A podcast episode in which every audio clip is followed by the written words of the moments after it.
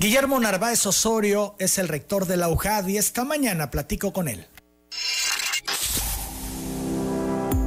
Telereportaje presenta la entrevista con Emanuel Civilla. La entrevista. Rector, ¿cómo estás? Muy buenos días, qué gusto saludarte. Hola Emanuel, ¿cómo estás? Buenos días, el gusto es mío. Bien, oye rector, pues ha iniciado en línea este proceso de preinscripción en un esquema, pues algunos dicen hasta histórico, por primera vez se da en los términos en que los están planteando. Cuéntanos cómo fue este inicio. Bueno, sí, mira, eh, nosotros eh, más o menos a principios de febrero que veíamos eh, cómo se estaba desarrollando todo este problema del el coronavirus, eh, empezamos a diseñar la posibilidad de cómo visualizábamos nuestro proceso de inscripción. Eh, el proceso de, inscripción al examen de admisión ha sido muy tortuoso, muy difícil en, en esas épocas. Los jóvenes tenían que dormir, eh, tenían que estar desde las 3, 4 de la mañana haciendo largas colas y pasaban días y días para obtener la ficha. Eh, era muy complicado. Y bueno, sabemos que eso no podía realizarse porque eh, como venía la situación, eh, se iba a tornar muy difícil y escuchaba hace un momento y lamentablemente eh, así ha sucedido por nuestra terquedad de, no este, quedarnos en casa. Pues para prever todo esto dijimos, bueno, si tenemos toda la experiencia, porque ya lo hicimos en otro momento en la Secretaría de Educación, el proceso de inscripción en línea o prescripción en línea, ¿por qué no hacerlo en hoja? Empezamos a trabajar y logramos ya eh, sustentar nuestra plataforma, la cual eh, efectivamente el día de ayer la pusimos ya a funcionar y ha resultado extraordinario. ¿Por qué? Porque ya por primera vez, como tú lo señalabas, se acaban esas interminables filas que se iniciaban desde la madrugada, eh, los atendidos son eh, eh, este, se encuentran una respuesta muy rápida. Eh, además, no solamente todo el proceso de transcripción, sino también el pago puede realizarse ya también en, línea.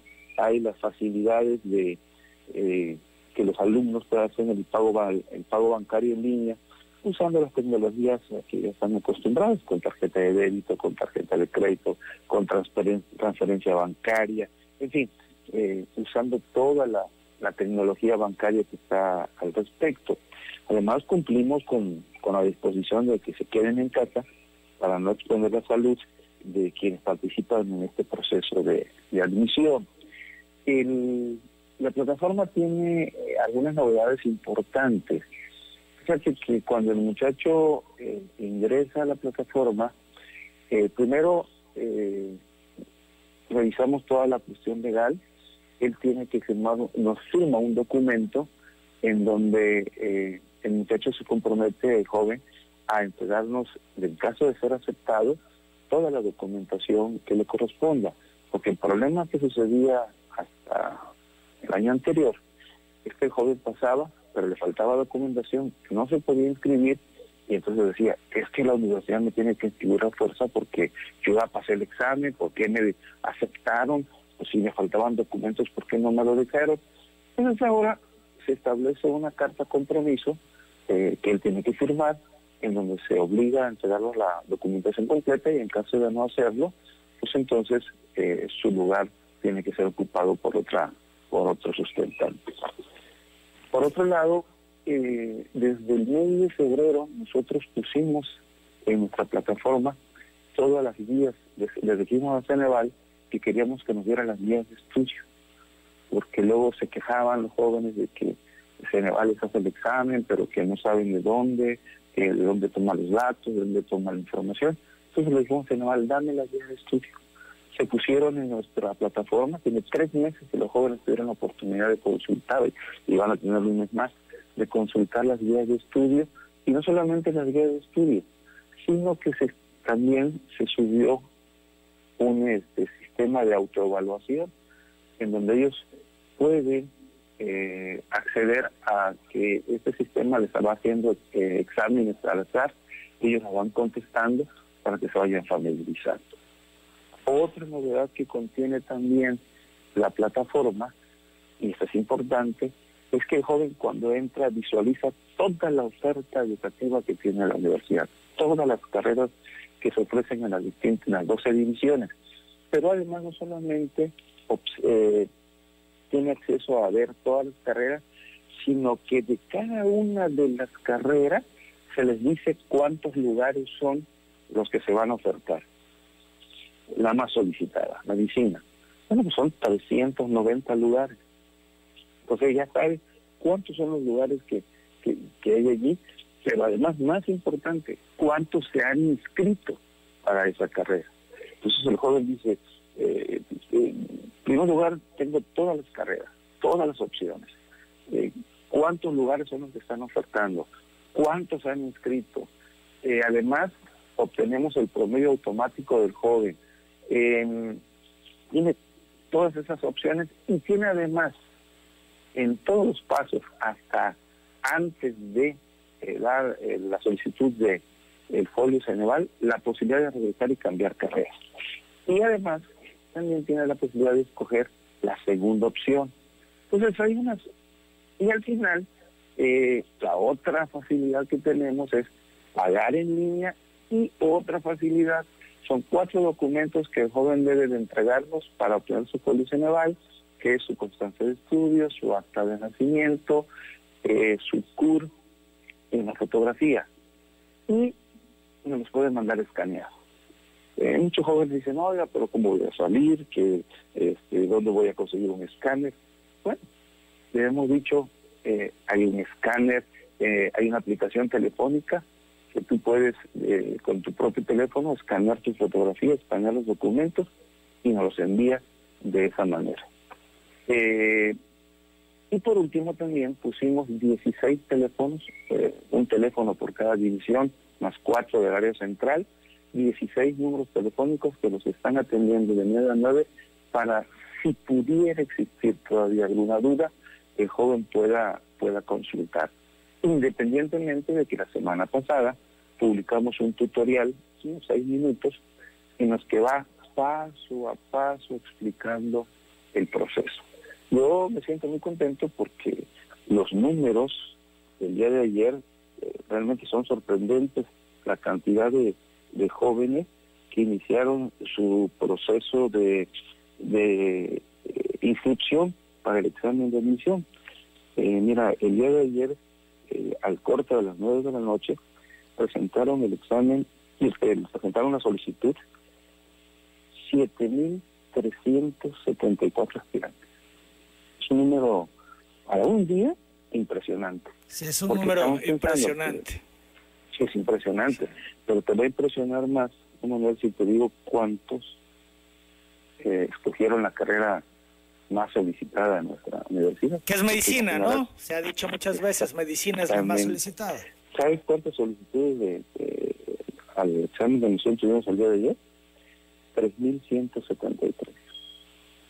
La mitad de las solicitudes, más o menos. De, la mitad de las solicitudes casi que, que hubieron para el, para el examen de, admisión, nada más de ayer, este, eh, fueron para la carrera de medicina. Y ahí no hay más de 390 lugares. No hay más.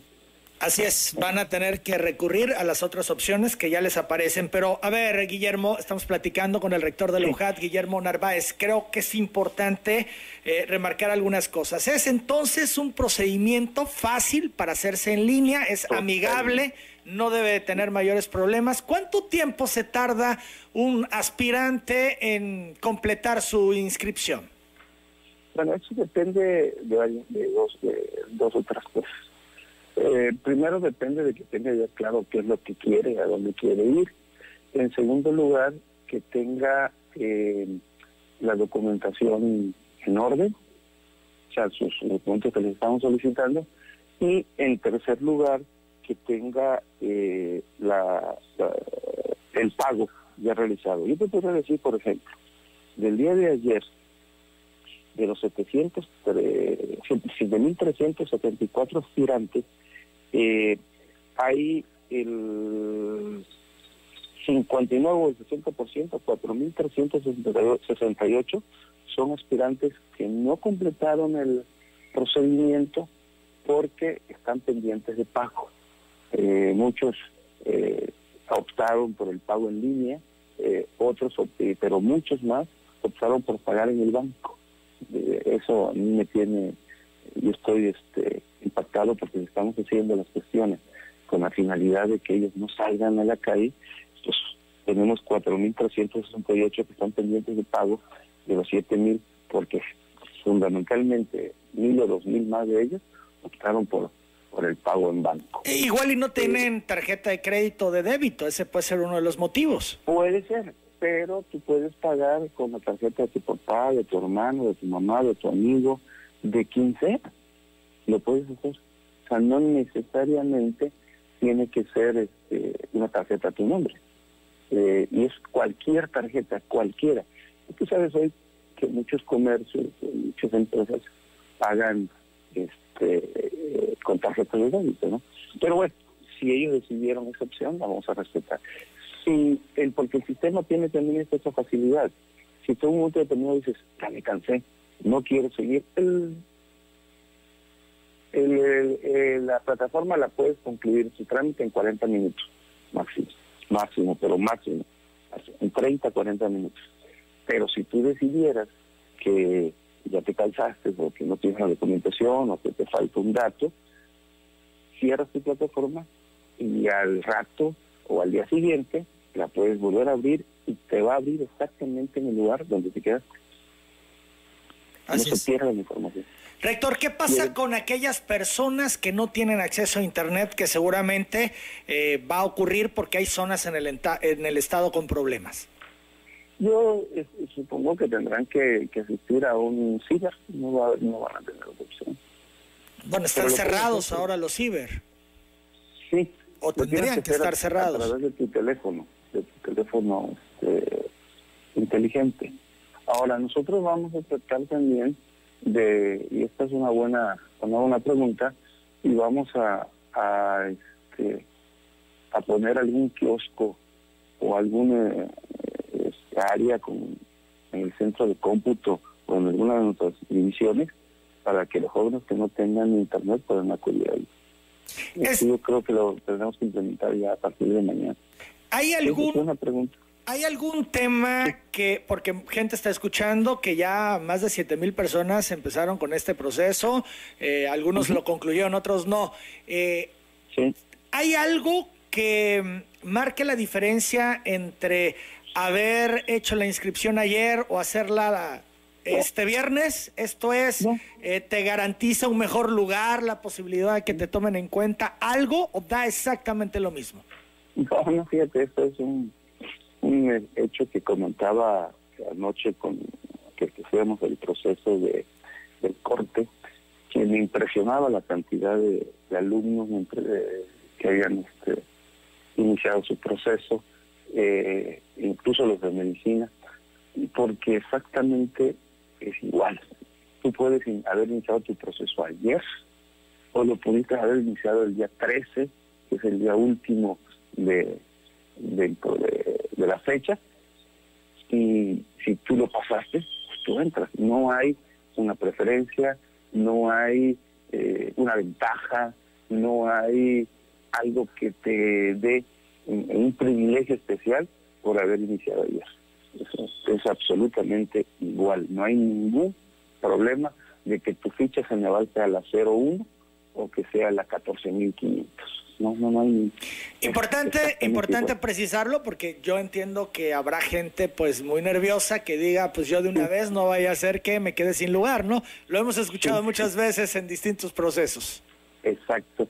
Eh, no, no es totalmente igual, por eso estamos a la hora que ellos abren su eh, plataforma y que van a escoger las carreras y que se les abre el abanico de posibilidades de, carreras, eh, que ellos ven, les decía, cuántas hay y cuántos han inscrito. Y eso se actualiza inmediatamente, se va actualizando inmediatamente. Son las 8 de la mañana con 10 minutos. Estamos platicando con el rector de la UJAD, Guillermo Narváez. Guillermo, tengo que hacer una pausa, regresamos. Tengo otras muchas preguntas que creo que son importantes abordar para pues ir guiando de mejor manera a los jóvenes que aspiran a entrar a la Universidad Juárez Autónoma de Tabasco. Hablemos de los pagos en línea, si son seguros, porque también se han escuchado ya eh, comentarios de que tienen dudas, de que se ponga información bancaria ahí en línea y también cuáles son los costos que se están teniendo para este proceso. Volvemos. Sigo en esta plática con el rector de la UJAD, Guillermo Narváez. Son las 8 de la mañana con 14 minutos hablando de este proceso de preinscripción en línea. Guillermo, preguntaba yo antes de la pausa sobre las inquietudes que tienen algunas personas en relación al pago en línea, si es seguro, si se dan todas las garantías de que no se va a mal usar la información que cada usuario vaya llenando en este procedimiento. Sí, es un pago normal como los que se hacen cuando tú compras en Mercado Libre o en Amazon, en Pay.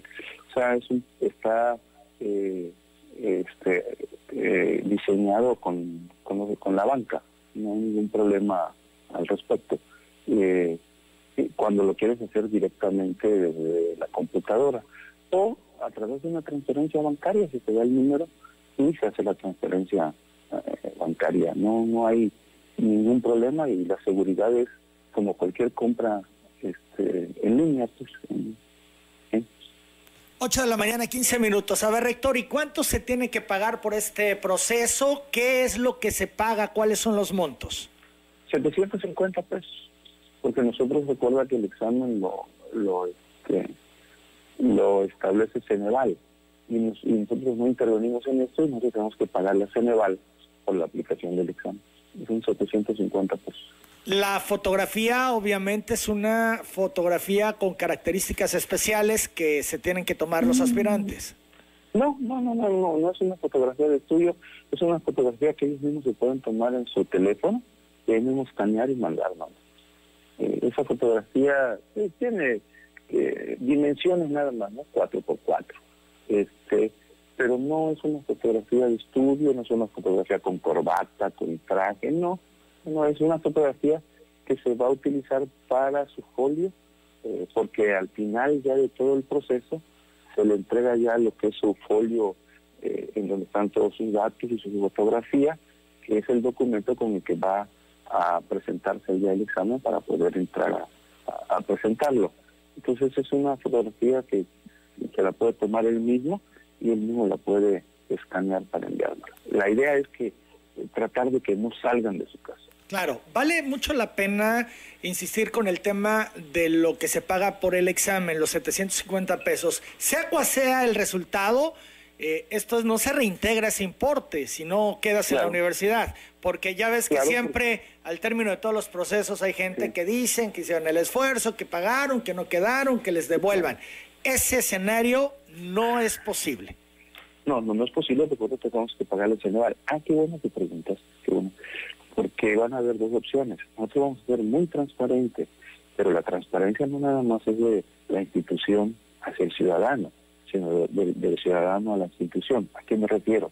Yo le pedí a Ceneval que me entregue el examen con, porque todos van a tener derecho a obtener una copia de su resultado.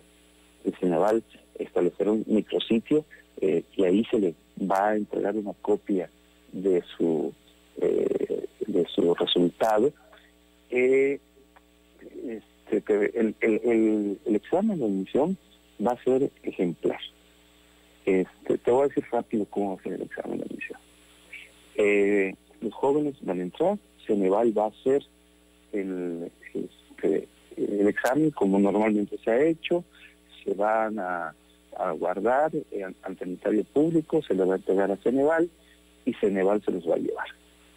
Y una vez que Ceneval tenga ya los resultados, ojo, el Ceneval me va a informar y nosotros vamos a convocar a una rueda de prensa. Yo no voy a conocer los resultados, nadie va a conocer los resultados.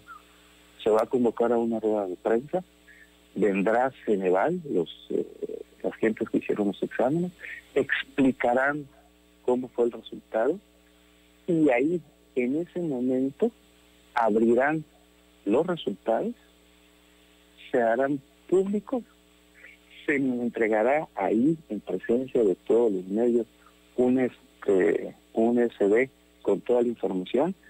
Esa información se meterá a la computadora de servicios escolares, ahí delante de todos, se sellará y son los únicos que van a entrar. Pero, a ver, rector, eh, va, va, a ser esto, es, muy importante lo que estás diciendo, porque siempre queda la duda. Hemos visto pues durante todo el tiempo que se comenta que yo tengo un contacto, que yo soy influyente, que yo soy fulano de tal y te envío la recomendación y la tarjetita para que entre tal persona. Esa, esa era en la universidad del influyentismo se superó. Esto es nunca más un recomendado para entrar a la UJAT. No, nunca más un recomendado del rector ni de ninguna autoridad quiero decirle que eh, yo le comenté al Ejecutivo en su momento lo que nosotros queríamos hacer y la respuesta fue adelante. Adelante. Esto es ni el propio gobernador te enviará la tarjetita para que entre tal o cual persona. Pues ningún, nadie más tiene por qué entrar. Sí, sí, sí, sí. Está garantizado de que va a entrar y que verdaderamente merezca entrar, porque Ceneval va a aplicar. Esto es quien pase el examen y los que queden en mejor puntuación de esos exámenes.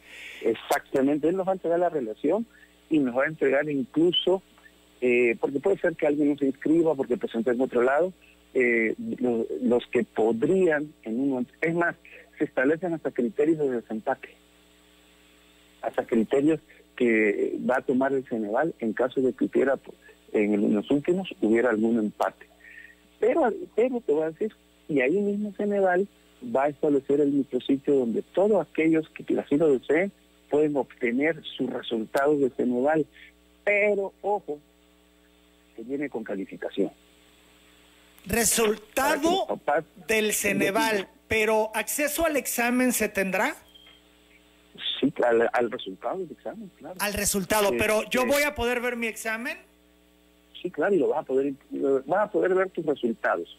A ver, a ver, pero es que es que hay una diferencia entre el resultado y el examen. Yo puedo ver que tuve 80, pero no ver en qué me equivoqué, porque luego se pelean. Ah, yo quiero revisión de examen. ¿Voy a poder tener acceso a ver mi examen? yo le pedí a Ceneval que se abriera esa, posibilidad, que se dejara un link para que quien tenga eh, el interés o el deseo de corroborar los resultados pueda acceder. Por eso van a estar ellos aquí dando la cara y explicando, porque ellos son los que hicieron el examen. En otras épocas, Ceneval se va, manda los exámenes, y Ceneval dice, yo mandé los exámenes, lo que haya hecho la universidad, quién sabe qué fue lo que quiso hacer o, o lo que hizo. No, señores, ustedes vienen aquí públicamente, allá a mí no me interesa conocer los resultados, entonces aquí públicamente dan a conocer los resultados, se mete a la computadora y ustedes explican cuáles fueron los criterios de calificación y dejan un link para que le puedan explicar a los jóvenes eh, y puedan ellos aclarar cualquier duda que hayan tenido en, sus exámenes. Pues el papá ahora, el joven sacó cuatro, deja de estar... Este, pensando en otras cosas, que tu hijo sacó cuatro, pero además hay otra cuestión, este, Manuel. También estamos viendo y vamos a poner ahí las veces que ese joven ha presentado examen. Que se dan los casos, ¿no? Se han dado no, hay jóvenes que han presentado cinco y seis veces. Y que no, no entran. y... en medicina, ¿eh? Sí, debe ser también. Eh, pero bueno, también muchos dicen que si no pagas, eh, no entras, ¿no? Eso también se ha dicho cómo mucho. Lo vamos a poder saber? Imagínate un joven que ha presentado tres veces el examen, o cuatro, no ha entrado, y ahora entró con promesas nueve. Ah, ese era un joven talentoso que se estaba dejando afuera. Y entonces eso, rector, confirmaría que antes sí el influyentismo se imponía y por eso entraba gente que tal vez no tenía los merecimientos. Pues sí, digo la verdad, tenemos que, que, que reconocer lo que que fue una, una costumbre que, en muchos momentos se, se utilizó en la, en la universidad. Y si no, porque tenemos niveles de deserción tan altos. Las carreras más demandadas, nos decías medicina, las otras dos que pudieran ser eh, con la que tengan la mayor demanda. Sí, mira, eh, te, doy, te doy ahorita este, nuevamente el dato que tengo aquí.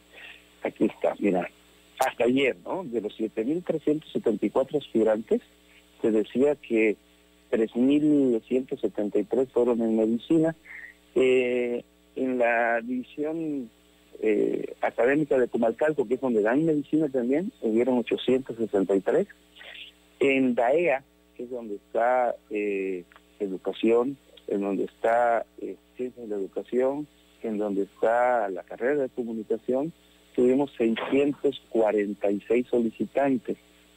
En DACEA, que es la, división en donde están todas las áreas de eh, contabilidad, tuvimos 611. Eh, en Bahía, que es Educación y Artes, 482. Y en Ciencias Sociales de Derecho, 456. Eh, serían las, las divisiones más... que contrasta, por ejemplo, con la división que tenemos en los ríos, en Tenosique. Ahí hasta hoy nada más tenemos 78 solicitantes. en tecnologías, ciencias y tecnologías, la información, tenemos 110. En Jalpa de Méndez, que es donde tenemos eh, nanotecnología, que esa tuvimos la primera graduación de nanotecnología hace dos o tres meses y fue una sola persona, una jovencita. Ahí nada más hay 141 solicitantes, que es nanotecnología, petroquímica, este, DACA, que es donde está la, carrera de veterinaria, tenemos los 150 solicitantes. Eso es hasta el día de, de. Ese es el, hasta el día de ayer. Generalmente las carreras más solicitadas, te digo, es medicina, es este, ahora ciencias de la, de la educación, eh, derecho, eh, contabilidad y veterinaria.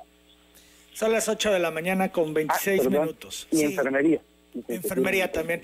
Entiendo también que un poco con todo lo que se está viviendo, ¿no? Que ven el interés, que están contratando médicos y demás, y la gente pues ve ahí un nicho de oportunidad y los aspirantes dicen, bueno, pues ese puede ser un camino, ¿no? Que me lleve a puerto seguro. Sí, sí, claro. Eh, es, un, es un fenómeno que se da porque hoy hay una necesidad, pero una necesidad este, que esperemos que en tres, cuatro meses ya deje de, existir. Entonces no es un no es un hecho de que tengan un trabajo permanente. Eh, algo similar sucedió, mira, por ejemplo, en las normales. En las normales, hasta el año pasado, se eh, tenía muy poca la demanda. Incluso se pensó que tendría que cerrarse una de las normales. Eh, cuando se dijo por el presidente que la, reforma y que se les iba a dar preferencia, pues bueno, el examen último de normal eh, se tuvo que abrir un grupo este, más porque la demanda fue impresionante. Eh, o sea, no es que se tenga que abrir, se hubiera que abrir necesariamente, sino que existía, pero no se utilizaba porque la demanda era muy poca y ahora la demanda fue extraordinaria.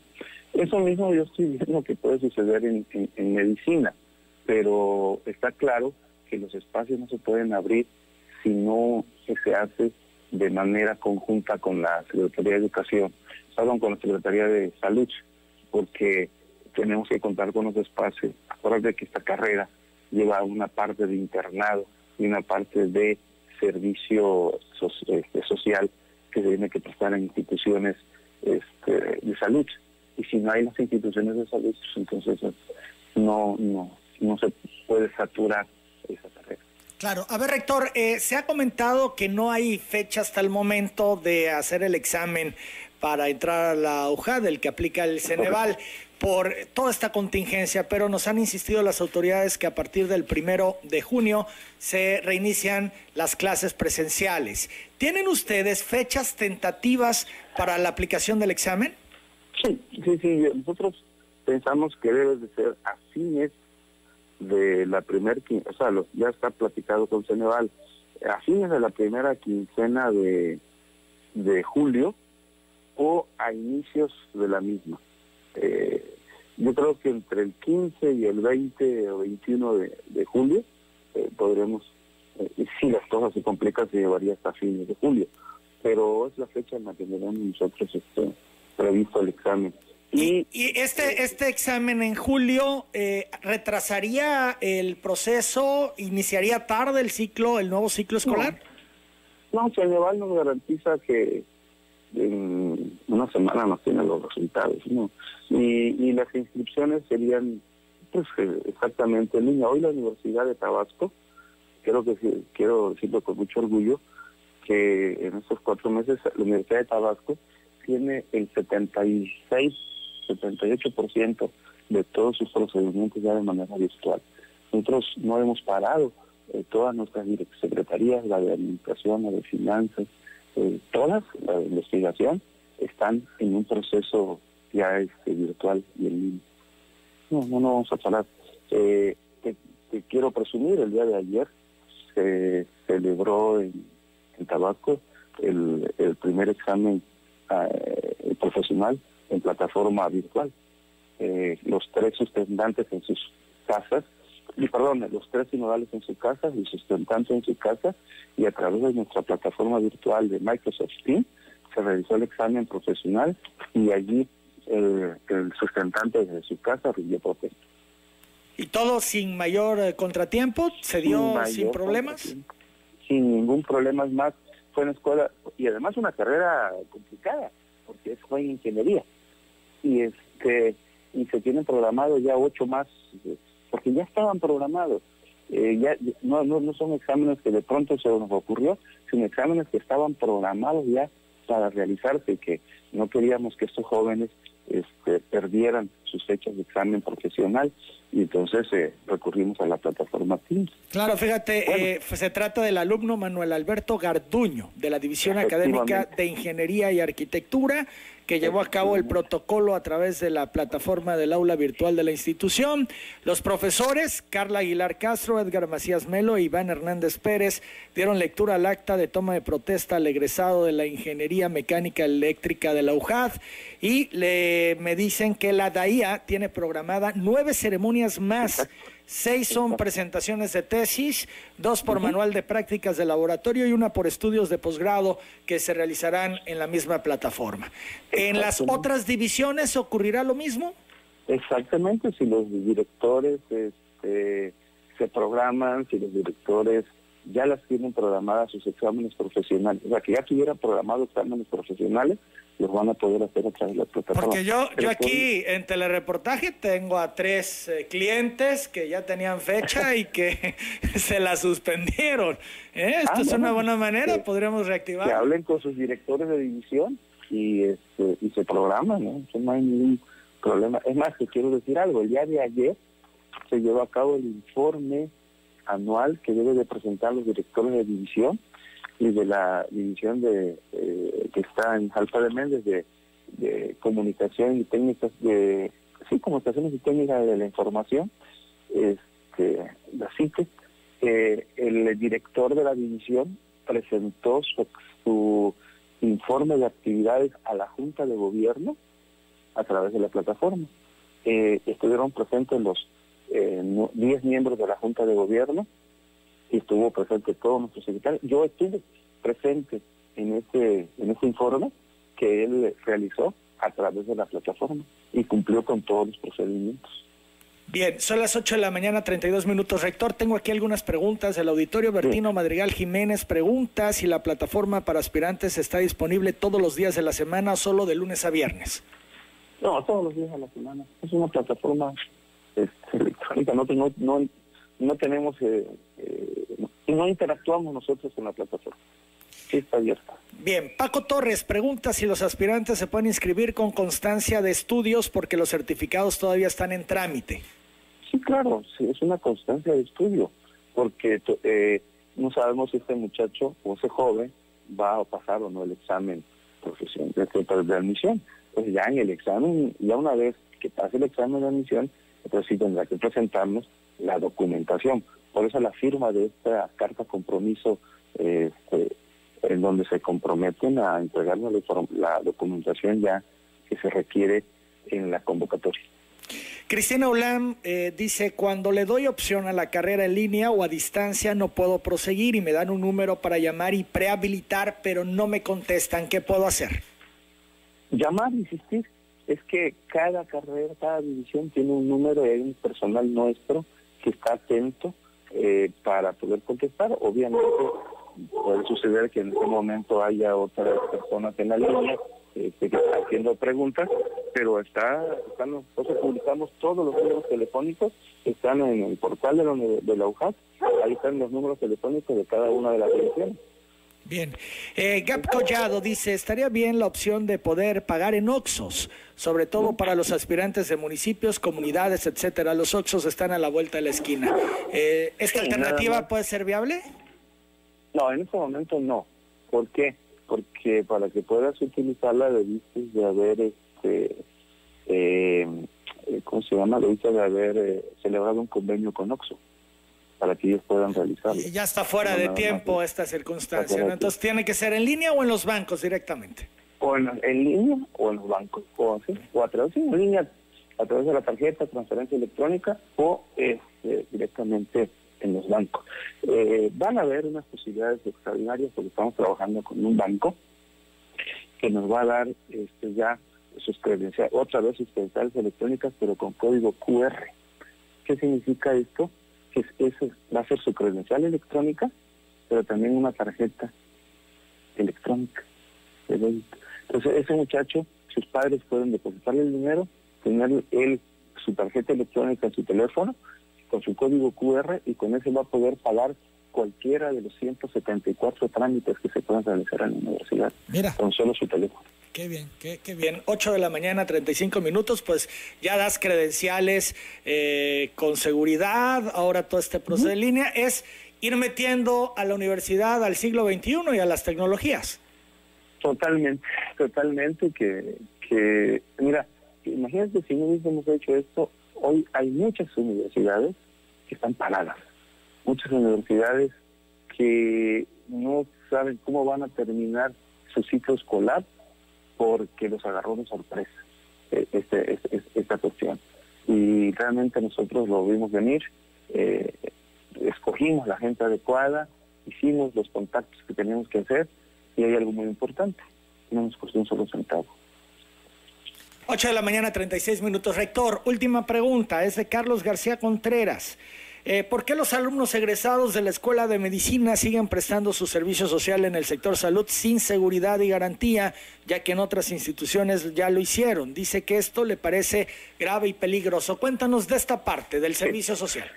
Sí, claro. Mira, en, medicina hay dos tipos de, de actividades. Hay jóvenes que están haciendo internado y jóvenes que están haciendo internado y, servicio social. Hay jóvenes eh, que están en internos, pues eh, son jóvenes estudiantes todavía eh, que no han concluido la carrera. Esos desde el día 14 los sacamos, platicamos con la doctora Roldán y los sacamos porque no tenían, no tienen todavía la formación y la madurez. Pero los de servicio social, esos son, eso sí es muy importante porque es un requisito fundamental. Eh, además, si tú recuerdas, en una de sus mañaneras el presidente estableció que a todos aquellos eh, pasantes, son pasantes, de la carrera de medicina que estuvieran haciendo sus servicios sociales en las distintas instituciones de salud, iban a obtener un privilegio y una ventaja, que es tener dos puntos en el examen nacional de residencia. Es el famosísimo examen que es así como que casi imposible pasar que le permita a los jóvenes poder acceder a hacer residencias en hospitales de altísimo nivel. Entonces, eh, es una posibilidad. Nosotros platicamos con la doctora Roldán y la plática con ella fue, uno, no van a atender casos COVID. Dos, eh, van a tener todas las eh, medidas de, de, protección. Y tres, es un requisito para que ellos puedan obtener su título profesional. Si no, no van a poder obtener su título profesional y mucho menos presentar el examen de nacional de, residencia. Eh, nosotros planteamos esto, que es un acuerdo nacional, la, la, lo tiene este, con la Secretaría de Salud, en donde eh, los jóvenes van a retomar, pero, va a ser todavía en fecha próxima, eh, nuevamente a las eh, instituciones de, salud porque se necesitan. Eh, imagínate que todo el cuerpo médico está destinado a COVID. ¿Quién atiende los otros casos? ¿Quién atiende los otros problemas? ¿Quién atiende las otras enfermedades? Entonces, es un poco como lo que se está haciendo con los hospitales. Hay hospitales que atienden nada más COVID. Ahí no van a estar nuestros alumnos, ahí no van a estar nuestros pasantes.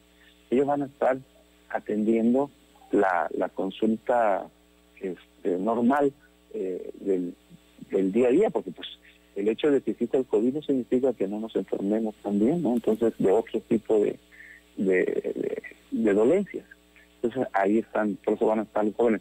Y los estuvimos preparando en línea y estamos platicando con la, con la doctora Roldán, eh, planteando una serie de requerimientos que es el que se les den, primero que no estén en la primera línea, que no estén en hospitales COVID y que tengan todo el equipamiento necesario para poder protegerlos.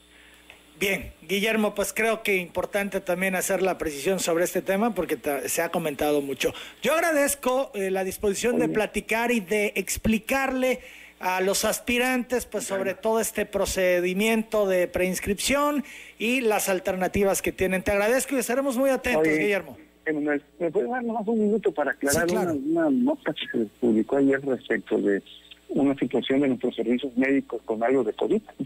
sí, sí, sí, adelante. Y mira, eh, por ahí empezó a circular, ya sabes, grupos de WhatsApp, que habían problemas que, eh, con algunos enfermos de COVID en nuestros servicios médicos, como tú sabes, los servicios médicos de tanto de administrativos como de maestros en un 80% pues presta directamente la universidad. Tenemos doctores, medicinas, farmacias.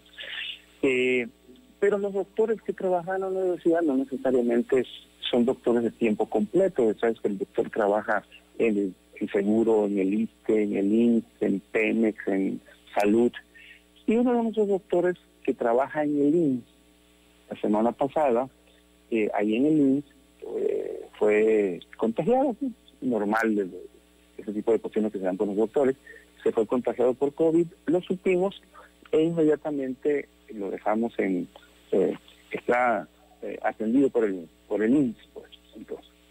Y también tenemos, tuvimos una persona que trabaja en farmacia, pero que los sábados y domingos, pues para tener un mayor ingreso, trabaja como también con medicinas o como en la farmacia, en una farmacia, en la farmacia de una farmacia similar. La semana pasada empezó a tener algunos síntomas. Los doctores del servicio nuestro de salud le, dijeron que, eran síntomas que podían ser casos COVID. Se ordenó que se fuera a su casa, eh, se le hicieron las pruebas, efectivamente fue COVID, y nosotros el día de ayer, eh, en el seguimiento epidemiológico que se hace, también cuatro de sus compañeros del área de, este, de, medicina, de, de, farmacia, también fueron ya eh, ordenados que se retiran. No tienen, eh, no son positivos, pero por protección se ordenó que se retiraran y guardaran los, los 14 días en casa. El día de hoy se suspendió todo el servicio médico porque entró una empresa a sanitizar por prevención a los servicios de toda el área de los servicios médicos y el día de mañana se va a aperturar nuevamente los servicios médicos para este todo el personal. Si llegara a suceder que pudiera darse un nuevo caso de COVID, estamos hablando con los sindicatos para entonces suspender eh, los servicios médicos eh, los 14 días para efecto de este, darles mayor seguridad. Pero eso sería ya en el caso de que llegaran a suceder. Lo que, nosotros buscamos es protegerlo. Por eso dijimos en un principio, no vayan a servicios médicos si no es por urgencia. No deben de estar llegando este, por otra situación a servicios médicos si no es el caso de necesaria urgencia. Lo quería aclarar porque por ahí circularon algunas este, información que no es correcta. Bien, hecha la precisión, te agradezco mucho, Guillermo. Buenos días. Gracias, un abrazo. Gracias. Es el rector de la UJAD, Guillermo Narváez. Son las 8 de la mañana, 43 minutos. La pausa.